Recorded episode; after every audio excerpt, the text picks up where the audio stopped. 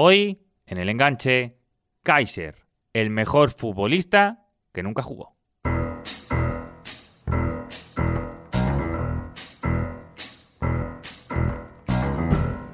La carrera de Carlos Enrique Raposo bien merece una mención de honor. Hablamos de un futbolista brasileño que hizo carrera en los 80 principalmente en su continente de origen, un hombre alto, atlético, que se ganó el apodo de Kaiser por lo parecido en su físico al mítico Beckenbauer.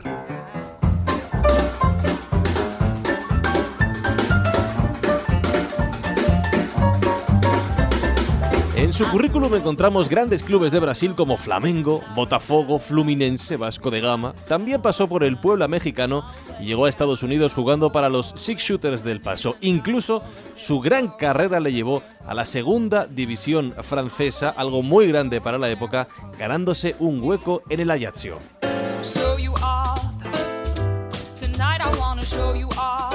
Sabéis que en este podcast, en El Enganche, nos gusta ilustrar los comienzos de nuestros episodios con sonidos que sirvan un poco de testimonio de las historias que contamos, con goles, con narraciones de grandes jugadas, con momentos épicos. Pero es que en el caso de Kaiser, en el caso de nuestro protagonista de hoy, solo hemos encontrado testimonios como este. Él es lo que se puede llamar de fanfarrão clásico. Passou por grandes clubes brasileiros, mas nunca entrou em campo, fingindo contusões, sempre tinha uma história para contar. Ele conseguiu enganar técnicos y dirigentes. O Carlos Kaiser tem tanta Le dicen fanfarrón aquí, le dicen estafador, mentiroso. Y es que Kaiser nunca jugó ni un minuto en ninguno de los clubes por los que pasó a lo largo de su trayectoria. Ni un minuto, prácticamente. Lesiones, sanciones, incidentes varios, siempre tenía un motivo para no jugar. Y curiosamente, y a pesar de todo esto, siempre tenía un equipo dispuesto a seguir pagándole.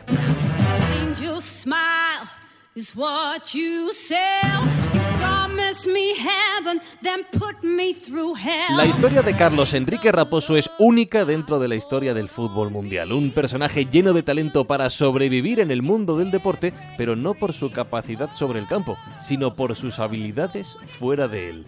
Si es un genio o es un ladrón, eso lo decidiréis vosotros. Lo haréis después de escuchar la historia que os vamos a contar, como siempre, aquí en el enganche.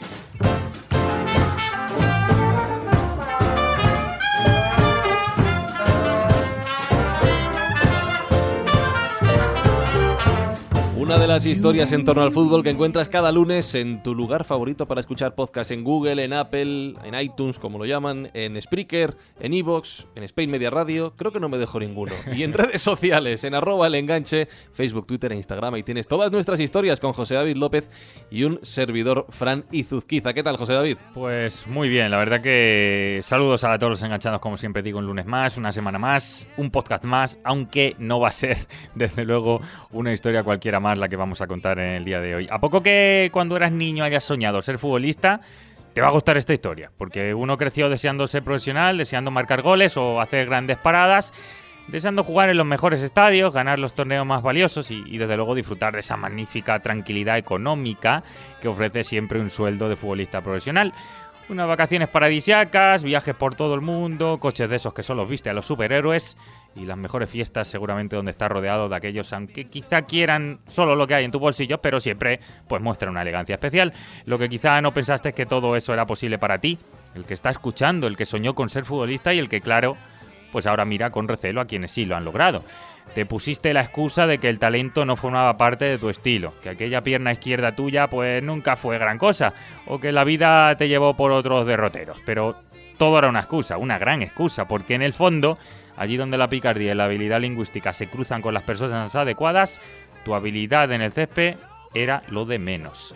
Así que hoy profundizamos en la historia más surrealista del futbolista que durante 26 años, 26 temporadas, vivió esa vida que tú soñaste, aunque incluso él probablemente jugaba fútbol mucho peor que tú.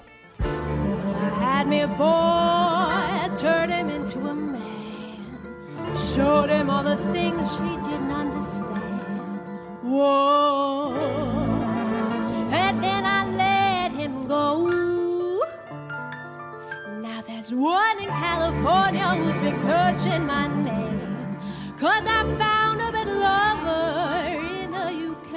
Os vamos a contar una intimidad para comenzar este podcast. Eh, cuando este programa comenzó a gestarse hace ya más de, dos años, hace más de dos temporadas, hicimos una lista de temas eh, que queríamos tocar a lo largo de, de las semanas y uno de los que estaban era la de hoy, era la de Carlos Enrique, la de Kaiser. Esto quiere decir que siempre estuvo ahí pensada porque nos fascinaba, pero ha costado muchísimo más de dos años conseguir el contacto, conseguir el momento exacto para sentar delante del micrófono al protagonista más, surrealista, seguro, en torno al fútbol, que vas a escuchar o habrás escuchado o vas a encontrar aquí en el enganche. Es un gran placer hablar con Carlos Enrique Raposo, que nos escucha desde Brasil. Y para poder comprender la historia, mejor lo que nos cuenta, tenemos con nosotros a un, eh, amigo, eh, medio español, medio brasileño, y que nos va a ayudar con la traducción simultánea, que se llama Iván Rabanillo. Así que antes de saludar a Carlos, Iván, gracias por acompañarnos hoy en el enganche. Bueno, pues muchas gracias a vosotros. Quería pedir a los oyentes que para interpretar correctamente la historia intenten viajar primero a los años 80, a un fútbol muy arcaico respecto a lo que hoy conocemos en cuanto a avances médicos, a, cuidado de jugadores, a preparación física, capacidad de, los clubes, pues todo esto estaba muchísimo menos profesionalizado y mediatizado que, en la actualidad eh, y hay que tenerlo en cuenta. Y dicho esto, Carlos, em, para conocer al niño que, un día fuiste, eh, ¿dónde naces? ¿Cómo era tu infancia? ¿Cómo era tu familia? Eh, nací en barrio pobre zona. Carlos nació en Porto Alegre, como no fue criado con su familia, en realidad tampoco fue adoptado, sino que le robaron de niño y, y, bueno, pues sus raptores le llevaron a Río de Janeiro, un debemos ser un barrio bastante pobre de la ciudad. Uf, fue un inicio bastante complicado, como podemos ver, desde luego, para, para Carlos. Em, ¿Cómo aparece el fútbol en tu vida, Carlos? ¿Cómo es el fútbol de ese barrio? ¿Dónde jugabas? ¿De, de qué jugabas? Eh, estaba jugando pelada, ¿no? Como se llama aquí en Brasil. Carlos eh, empieza a, a jugar como en los, lo que serían equivalentes a las peladas, lo que serían equivalentes a los potreros de Argentina a los 10 años en el barrio de Botafogo. Y entonces eh, los dirigentes de Botafogo eh, eh, hacen como le ojeadores, hacen como le fichan y, empieza a, a jugar en las categorías, en la cantera de Botafogo hasta que a los 16 años eh, como se ficha por eh, Puebla de México, ya ah. como jugador profesional. Antes de llegar a ese, a ese paso, lo de Kaiser, eh, ese apodo, ¿nace en esa época, Carlos? Eh, con 10 años las personas achaban que jugaba aquí nem... Ya en la infancia, como se consideraba que, que Carlos, que, que jugaba, tenía rasgos parecidos a los de, de Franz Beckenbauer, y ya desde pues niño ya le habían puesto el mote de Kaiser. Carlos, llévame al día en el que te miras al espejo y dices, tengo 20 años, porque más o menos creo que fue por esa edad, quiero ser futbolista, pero no me da quizá para ser eh, futbolista de élite. Eh, ¿En qué momento decides cambiarlo todo, tomar un nuevo camino? No, talento no faltaba. Eu, simplesmente eu não queria ser jogador de futebol. Pues talento, talento no me faltaba.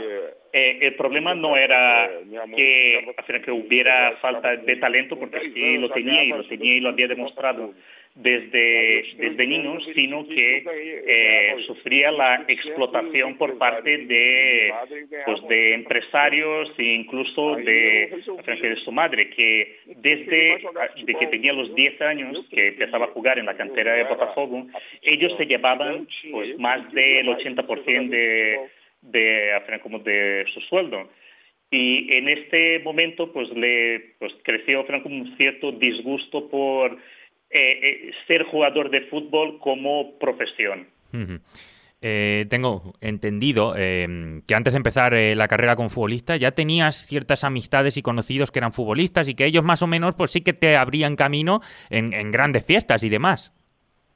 Los soy amigo de los mejores jugadores de mi generación. O sea, como había sido ídolo de amigo de los más grandes futbolistas de la época en Brasil y también un ídolo de periodistas, de otros jugadores, pero que tampoco, pero no le llenaba como la profesión o la idea de ser eh, futbolista. A diferencia de lo que puede ocurrir en otros países como en la, digamos, como en el básquet y en otros deportes como eh, la NBA en Estados Unidos, el mundo del fútbol no ofrece la posibilidad de que el futbolista se forme, que pueda estudiar, sino que, que lo único es que espera que, que, que, que juegue al fútbol.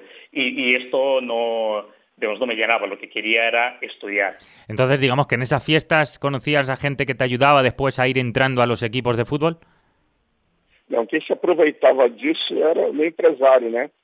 Porque eu nunca tive aspecto de jogador de futebol, tinha aspecto de craque. Fisicamente eu sempre fui muito bem dotado, entendeu? Quem se aproveitava desse, desses meus conhecimentos e tudo mais era meu empresário. Pues eh, en aquella época, como se beneficiaba de, como se beneficiaba de todo era mi empresario. En Brasil no había eh, como libertad laboral, sino que la ley que regía entonces me tenía atado a, a con mi empresario y no permitía que yo cumpliera mi sueño, mi gran objetivo, que era el de estudiar, de ser profesor de, educación física. Era mi representante que me llevaba de un club a otro y me, forzaba a jugar. Eh, esto sí, eh, que esto se puede mirar en las fotos y se puede comprobar fácilmente con las fotografías. Eh, mi físico era, no era el físico de un jugador de fútbol corriente, sino que tenía físico de verdadero crack de muy parecido a Cristiano Ronaldo. ¿Cuándo es el primer momento en el que llegas a un equipo eh, ¿Y cómo, digamos, que obtienes esa opción de, fichar? ¿Cómo, ¿Cómo, se te da? ¿De qué manera eh, te hacen una prueba o, empiezas a, tener quizá algún problema en ese sentido? No, nunca, yo nunca fiz test en la vida, nunca. Pues nunca hice ninguna ninguna prueba. Mi representante me llevaba a los clubes y yo y me contrataban directamente. De hecho, no se trataba de que no vieran eh, digamos, mi fútbol o la calidad, porque yo entrenaba todos los días y rigurosamente. Lo único es que no me gustaba, no quería jugar. Se dice, se dice que en el 86 eh, convenciste a, Mauricio Oliveira para que te llevase a, Botafogo. Mauricio Oliveira era un futbolista famoso de, aquella época que, era amigo tuyo. Eh, y que como no tenías currículum, te inventaste eh, algo increíble. Que, que, a ver, cuéntanos cómo era. Algo de algún jugador que simulaste ser, ¿no? Não, não tinha contato com os clubes. Quem tratava das contratações era, era meu empresário. Nunca he tenido contato ninguna historia porque esto, de esto se encargaba todo mi representante. Pero esto sí, me, siempre venía con recomendaciones de amigos que eran grandísimos jugadores de la época. Por ejemplo, Mauricio jugó en Botafogo y jugó también en España, creo que si no recuerdo mal, en el, en el Real Murcia. Y esto evidentemente facilitaba todos los trámites. ¿Cuáles eran, digamos, tus tácticas, Carlos, para una vez que ya tenías contrato, eh, evitar tener que jugar al fútbol? Eh, hay una, em, digamos, leyenda que dice que hablabas en inglés, que simulabas hablar en inglés para simular con que tenías ofertas de trabajo. ¿Cómo, cómo era esto? No, ese negocio de teléfono era para bueno, la, la, historia de hablar por teléfono en inglés era para intentar que extendieran mi contrato y para, para que me, aumentaran el sueldo. Lo, lo, que yo solía hacer era decir que, que tenía que estaba lesionado. Como en aquella época no había eh, técnicas de resonancia, no se podía, al final era mi palabra contra la palabra de, de los médicos del club.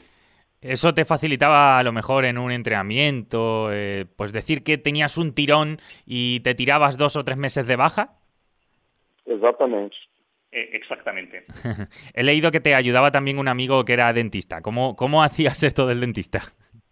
Cuando la situación apertaba, él me daba un... Tenía como un amigo dentista que, que cuando las cosas se ponían como complicadas, me extendía un certificado médico que decía que, que tenía problemas dentales y que por lo tanto eh, no podía jugar. Esto, por ejemplo, eh, te hace ir avanzando en tu carrera y llegas a Flamengo. Para la gente que lo ubique bien, el club con más hinchas de Brasil te ficha cuando no has jugado ningún partido. Por ejemplo, esto, ¿cómo, cómo se podía lograr una cosa así?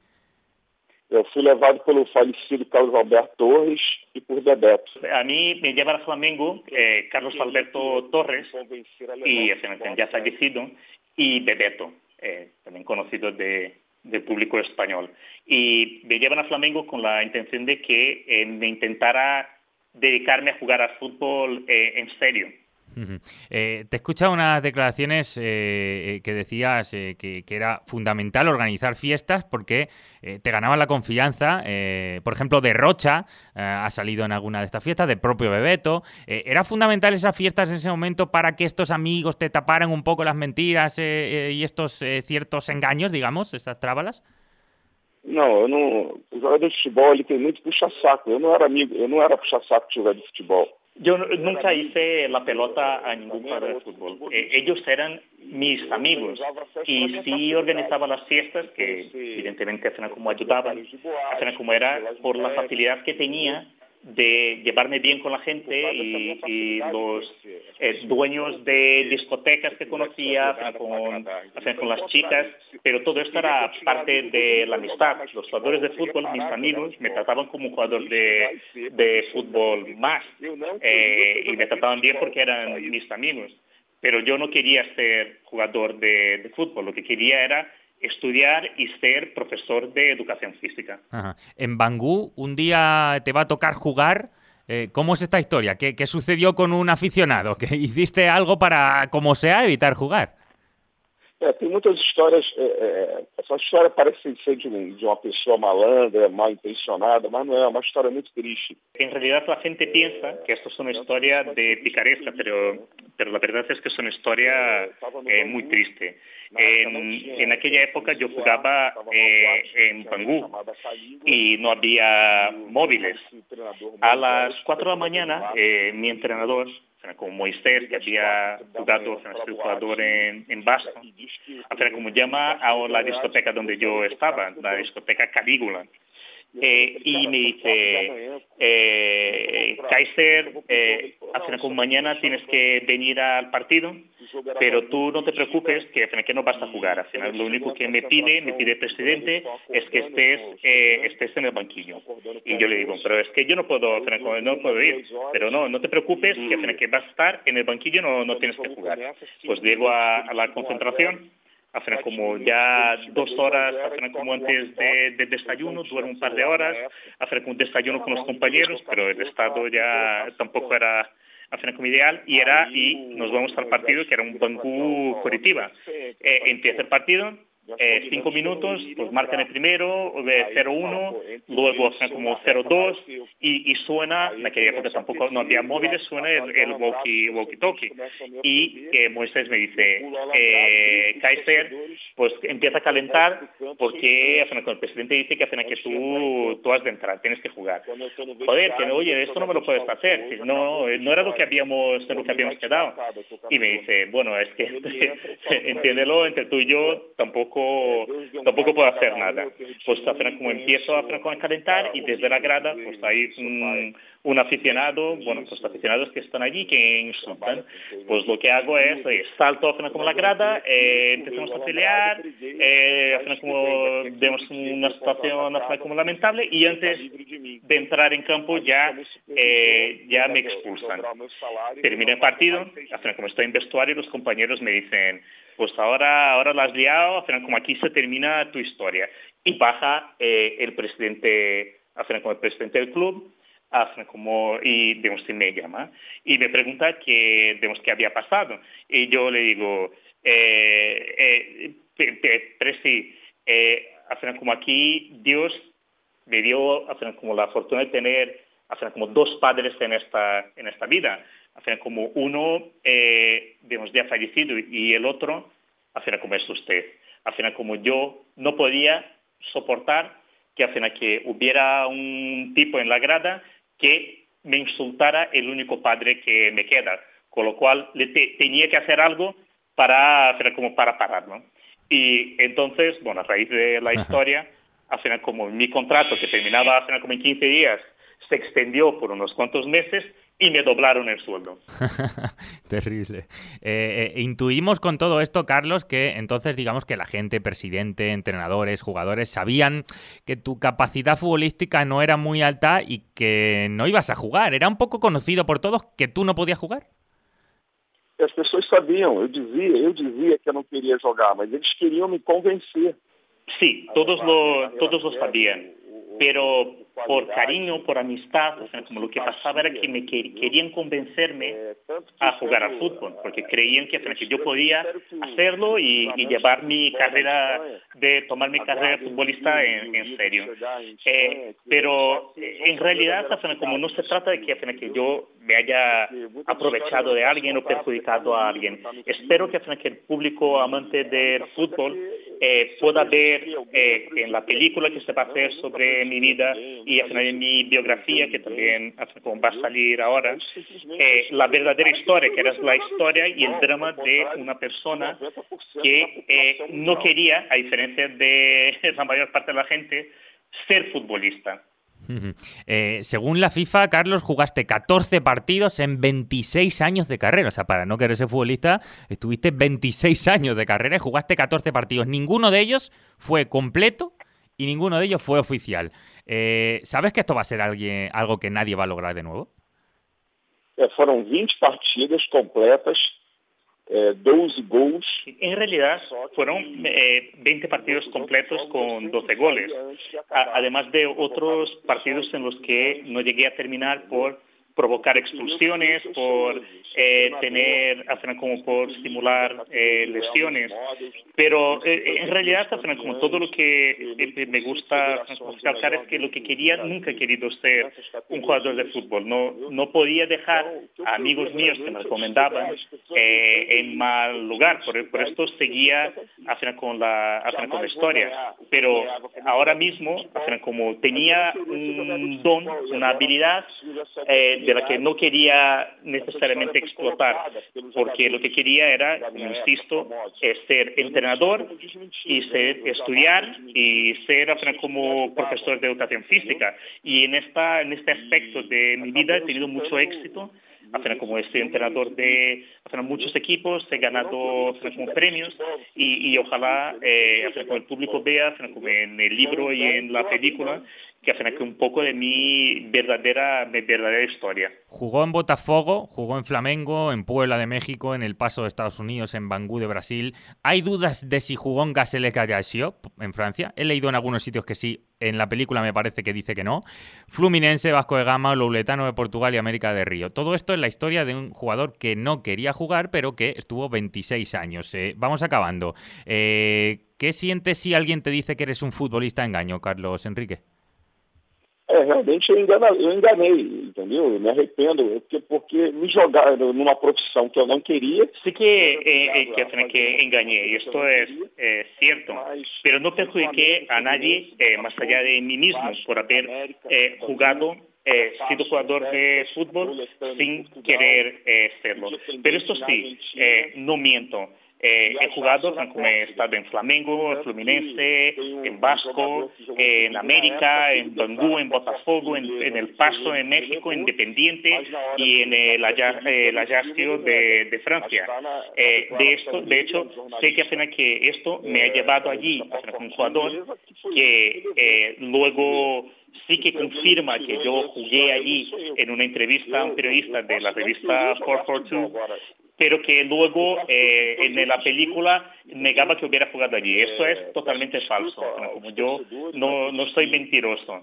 Yo sí que puedo haber engañado eh, por, intentar ser futbolista sin querer jugar, pero no miento acerca de mi trayectoria profesional. Ah, nos da una exclusiva, digamos, porque se dudaba de si en Ayasio había jugado, él dice que sí, así que desde luego lo que diga Carlos Enrique en este sentido está siendo súper honesto, ahora mismo no tenemos por qué dudarlo. Eh, eh, Carlos, ah, eh, Carlos Enrique, Brasil es el país de los cinco mundiales, de la mítica Brasil del 70, del 82, de Pelé, Sócrates, Ronaldo, porque Carlos Enrique Kaiser también es ahora mismo uno de los iconos de fútbol brasileño. ¿Hasta ese punto ha llegado la grandeza?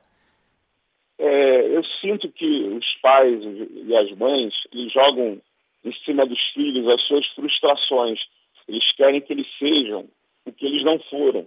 Sí, en realidad eh, son como los padres y las madres las que presionan a los niños a ser futbolistas. Eh, para mí lo importante es amar lo que uno hace y ahora que soy coach de fisiculturismo, pero, pero espero que la gente entienda que yo tenía como un don, me había dado un don de Dios, que sencillamente que no quería explotar, no quería ser futbolista. Esta es mi, mi realidad. Eh, antes de preguntarte por, por lo que hoy te dedicas, que es personal trainer y que de verdad pues eh, estás tomándotelo muy en serio de manera profesional y ayudando también a, mucha gente en ese sentido y con tu experiencia de vida, eh, ¿sientes que en algún momento algo de arrepentimiento por lo que hiciste, Carlos Enrique, o todo está correcto y nada te hace pensar que hiciste algo mal? yo me arrepiento porque yo podría ter levado a carrera a serio, ganhar mucho más dinero. Sí, me arrepiento. Podría haberlo tomado más en serio, haber ganado mucho más dinero, pero, pero no se trataba de esto, se trataba de, eh, de la felicidad una felicidad que, que no tenía. Eh, espero que la gente vea, cuando vea la película, leas en el libro, un poco de mi historia. Perdí un hijo a los, que, que tenía 18 años, he quedado viudo tres veces. he sufrido mucho, pero por eh, vivir una realidad que no se correspondía con lo que me hacía feliz. No tem nada, é uma história muito triste, entendeu? Muito triste que as pessoas vão ver a, a, a verdadeira imagem de Carlos Caio. Eh, toda esa experiencia de vida, la dureza, los obstáculos superados, esa capacidad de diálogo que tanto provecho le sacó, eh, le ha llevado a ser un icono. Ahora todo eso lo lleva a su vida actual como personal trainer. Cuéntanos, Carlos, qué tipo de trabajo haces ahora, cómo te sientes con él y si te hace verdaderamente feliz, porque dices que no quieres ser futbolista, pero personal trainer sí que quieres ser, ¿no? É, isso ameniza um pouco a, a é porque eu sou é, minha linha de vida eu sou budista, né? Como Roberto Baggio também. É, é, em realidade, sí que he encontrado cierta eh, compensación por la, toda la tristeza, como ya había dicho. Eh, he tenido una vida muy triste, con muchas eh, dificultades, como no he sido adoptado, me, me han robado de mi familia, no conocí mi madre eh, verdadera, he perdido, he, estado, he sido viudo tres veces, he perdido a un hijo que tenía 18 años. Y, todo esto, ahora mismo tengo con problemas de vista y tendré que hacer una, un trasplante de córnea también eh, todo esto me ayuda mis creencias. Soy budista como, eh, como Roberto Baggio. y también creo que bueno pues que Dios no permite que alguien cargue una cruz más pesada de la que puede que puede llevar. eh, al final como mira encuentro la felicidad en lo que hago me he destacado mucho en mi faceta de entrenador he entrenado como a 52 eh, atletas que, han sido campeonas, he sido nombrado, recibido premios de cinco de seis eh, federaciones de eh, fisiculturismo, que va a ser una modalidad olímpica muy pronto, y, y, de cierta manera sí que puedo sobrellevar las penas de una vida muy triste con mi trabajo. Una vida única, una historia prácticamente irrepetible, tanto por lo bueno que hemos resumido en esta entrevista, como por lo malo que nos acaba de contar Carlos Enrique y que hemos conocido aquí en el enganche. Así que Carlos Enrique, gracias por acompañarnos hoy en el enganche y gracias por contarnos al detalle tu historia. Tá, eu queria agradecer a José pela oportunidade de falar ao seu público. Pues, eh, muchas gracias a José y el amigo traductor que ha traducido con digamos, fidelidad lo que decía. Espero que, que estoy muy contento de participar en este programa y de estar poder contar mi historia como al pueblo español que es muy hospitalario, muy caliente eh, y espero que todos puedan ver, eh, leer el libro y ver la película sobre mi vida y así un poco acercarse a, a mi a mi verdadeira história. Está participando desse programa e parabenizar a José e a você pela tradução. Pues desde luego que estamos súper contentos de, de, haber tenido a... Não, eu queria, queria dizer que hoje, hoje eu tenho 55 anos e que não bebo, nunca bebi, nunca fumei, não, não uso drogas. E, e dizer a, a, Los Ninhos do mundo todo que corra atrás do, dos seus interesses e objetivos, mas que o futebol é meio ilusório. Só 10%, numa escala de mil por cento, chegam a, a, ser um Messi, a ser um Cristiano Ronaldo, um Neymar. O resto sofre muito, entendeu? E perdem tempo por no optarem em ter, em ter uma segunda profissão como opção de futebol com 30, 40 anos, acaba e você vai fazer o que da vida? Graças a Deus eu tive a oportunidade de estudar e tentei fazer com que vários jogadores da minha época também fizessem o mesmo. Mas foi, era muito difícil isso. Sí, eh, aquí más o menos eh, Iván, para ir acabando, lo, resumo yo. Eh, quiere dar el mensaje, digamos, de que solamente llega uno de muchos a ser un Cristiano, un Messi, de todos los que empiezan, que los chicos sepan que el fútbol se acaba a una edad en la que o te has preparado o vas a tener problemas después, así que, que, se enfoquen muy bien en sus metas más allá de fútbol y que esos sueños se pueden cumplir de muchas maneras. Carlos lo encontró como personal trainer. Ha sido un placer, Carlos Enrique, de verdad, de corazón tenerle. Vamos a disfrutar tu película, vamos a disfrutar tu libro y también desde hoy va a estar el podcast del enganche para conocer la verdadera historia de, Carlos Enrique. Y a Iván, gracias eh, de verdad de corazón por esta traducción. Sin ti no hubiera sido posible, así que la mezcla de los dos nos va a salir un programón. Saludos a ambos y muchas gracias. Muchas gracias. Un abrazo.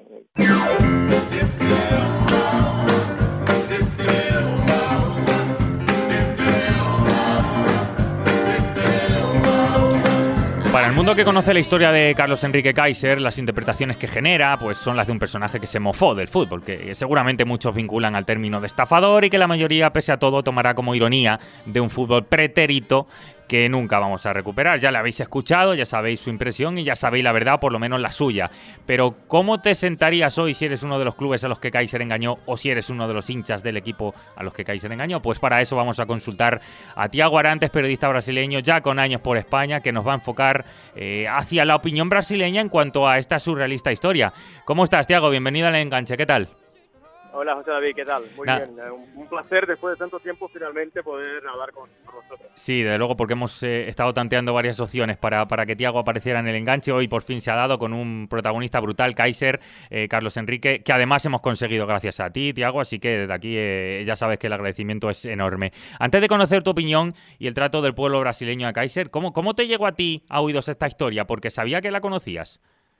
Sí, pues se comentaba en los años 90, pues la primera década que, yo empecé a acompañar el fútbol y los años, el inicio de los, años 2000, que sí hubo un jugador que no jugaba nunca y tal, pero nunca se tenía, pues, nunca se tenían los datos, nunca se podía montar la historia completa. Luego, creo que en el año 2009, 2010, uh, Sport Espectacular, que es un programa muy conocido y programa histórico de, Globo, de la televisión, ah, que, manda en el fútbol brasileño y en el país, pues eh, saca una historia con entrevistas y, casi como un mini documental contando la historia de Kaiser. Luego, con internet y con todo esto, empiezan a salir ah, más reportajes y la historia finalmente se, se desvela y se hace conocida en Brasil. Siempre hubo el run run, pero antes era otra época, la tecnología no acompañaba y era difícil de contar. Hemos estado escuchando el relato de Carlos Enrique, sus maniobras, sus engaños, sus tramas, increíbles argucias algunas para, para, no jugar ningún partido, para seguir sacando grandes contratos con todo tipo de clubes de fútbol. Pero, ¿qué opinión, eh, Tiago, tiene el, eh, el, pueblo brasileño y el fútbol brasileño hoy de, de la figura de Kaiser? Yo, creo que se, le toma más como, como una anécdota, ¿no? Como el, el tipo listo que al final engañó a todos. No, no se le toma tanto como un estafador, sino como pues un casi como un, un héroe que pudo ganar la pelea contra el sistema, ¿no? Casi una broma, ¿no? Sí. Eh, eh, Tiago, uno de los equipos en los que teóricamente jugó, y digo jugó porque realmente no jugó, eh, hacía sus maniobras para no jugar, pero uno de esos equipos es nada menos que el Flamengo, o sea, es decir, un equipo que, tiene seguramente una de las masas sociales, por no decir la mayor de todo Brasil. ¿En algún momento se les ha pedido explicación a, estos equipos de qué pasó para que un tipo así se metiera a, jugador? ¿Cómo, ¿Cómo podía pasar esto? Claro, es que se, piden explicaciones, pero eh, si, uno mira el fútbol brasileño, incluso al día de hoy, verá que hay equipos que, que tienen en plantilla 40, 50 jugadores y que hay jugadores que están ahí, pues que son seguidos, que juegan un partido amistoso y luego no se les aprovecha. Es, es un lío tremendo, ¿no? Es como eh, en España que se ve al Barça, al Madrid, al Betis, el Betis, el Sevilla, que sea, que tiene 25 jugadores en plantilla, pues 28 jugadores en plantilla. En Brasil hay una desorganización que permite a los equipos uh, pues tener tantos jugadores y algunos ni siquiera pues juegan partidos. Y eso en los 80, los 90 pues, puedes multiplicarlo por por 10 porque uh, no había el control que hay hoy y además hoy un medio pues un programa de radio, un podcast, una tele, una web tiene el control de los jugadores que están en los equipos y sabe que está jugando que no está. Así que es más fácil que la prensa también identifique ese tipo de, historias y que los aficionados también lo hagan. Le decía, eh, la última, Tiago, le decía hace un momento a, Carlos Enrique que en el país que tiene cinco mundiales, el país de la mítica Brasil del 70, del 82, de Pelé, Sócrates, Ronaldo, la gente le tiene como un icono también a él. ¿Cómo, cómo es esta simbiosis? ¿Cómo, ¿Cómo se podrá explicar esto dentro de 40 50 años?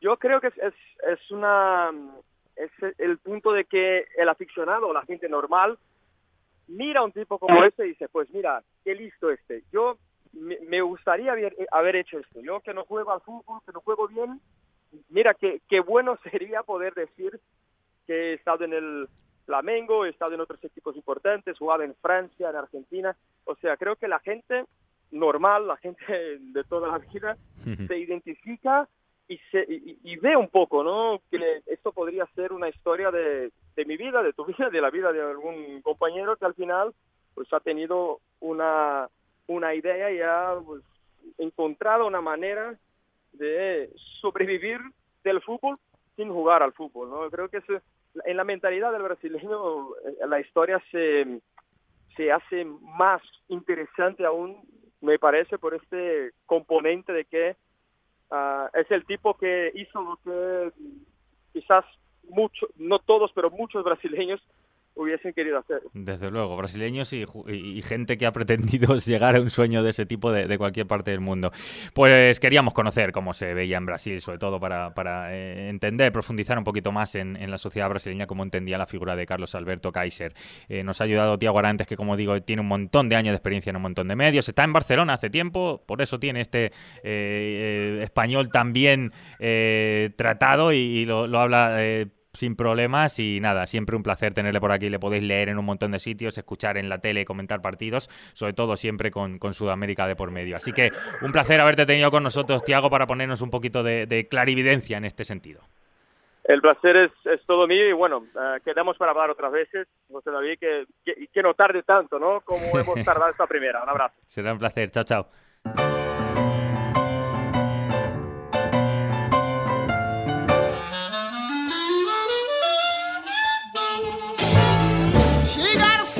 Creo que está bien decir que no hay palabras después de escuchar esta historia, después de escuchar el relato que el propio Kaiser hacía sobre su vida. Lo que sí te queda, eh, David, es una sensación de que no sabes muy bien si lo que te está diciendo es verdad o no en cada momento. Tiago ha dicho que, bueno, que, que no se le tiene como un estafador. Pero queda la duda. A, mí lo que me queda duda es que evidentemente eh, es algo que la radio no podemos conseguir, que es eh, estar con él un día entero, por mm, ejemplo. Estando con él un día entero eh, podríamos dar mayor credibilidad a lo que cuenta o a la lectura que él ha hecho de la vida que ha tenido, que es para mí la clave principal, porque una cosa es lo que pueda pensar toda la gente y otra cosa es lo que él mismo se ha hecho dentro de su personaje, que evidentemente existe y que hemos podido, eso sí, comprobarlo aquí. hay un montón de fake news, como dice Trump, que es muy amigo de todo esto, que indicarían que a lo largo de la historia ha habido alguno. Eh, Didier Batiste, por ejemplo, en, Francia, eh, también en el Leeds United tuvo un problema con Marcel Bulgov, un, chico moldavo, también ha habido algún caso por ahí en el extranjero, pero de luego que lo de Kaiser es, intocable. Eh, yo me alegro que más allá de la película que va a sacar en breve, Frank, y que ya están anunciando en Brasil y que en breve vamos a ver en todo el mundo, Y más allá de ese libro que él ha, dicho, pues mira, ahora, hay va, que leerlo, ahora, hay que leerlo. ahora va a estar el podcast del enganche. Eh, para tenerlo en exclusiva. Eh, quiero resaltar esto porque de verdad eh, a nivel personal nos ha costado una barbaridad de tiempo poder dar con un personaje como él, porque no mucha gente accede a él y de verdad que ha sido un placer tenerlo aquí en exclusiva. Así que aunque solo sea por el valor que tiene el haberlo conseguido, espero que a la gente le, haya gustado conocer a este personaje que ojalá mucha gente a través de esto le conozca. Y historias como estas, historiones, programones como el que acabas de escuchar, lo tienes cada lunes, ya lo sabes, en tu plataforma de podcast favorita, en el enganche y en redes sociales, arroba el enganche, en Facebook, Twitter e Instagram. Y el agradecimiento final, David, con tu frase, tienes que hacerlo tú. Gracias. Sí, desde luego. Eh, Kaiser ha estado aquí, Carlos Enrique ha estado aquí, que cada uno saque sus conclusiones de picaresca, de engaño, de demostraciones falsas, como quieran llamarlo pero aquí ha estado, nos lo ha contado, 26 años sin querer ser futbolista, pero lo fue, 26 años. Gracias Esto. por escuchar los podcasts y gracias. por escuchar El Enganche.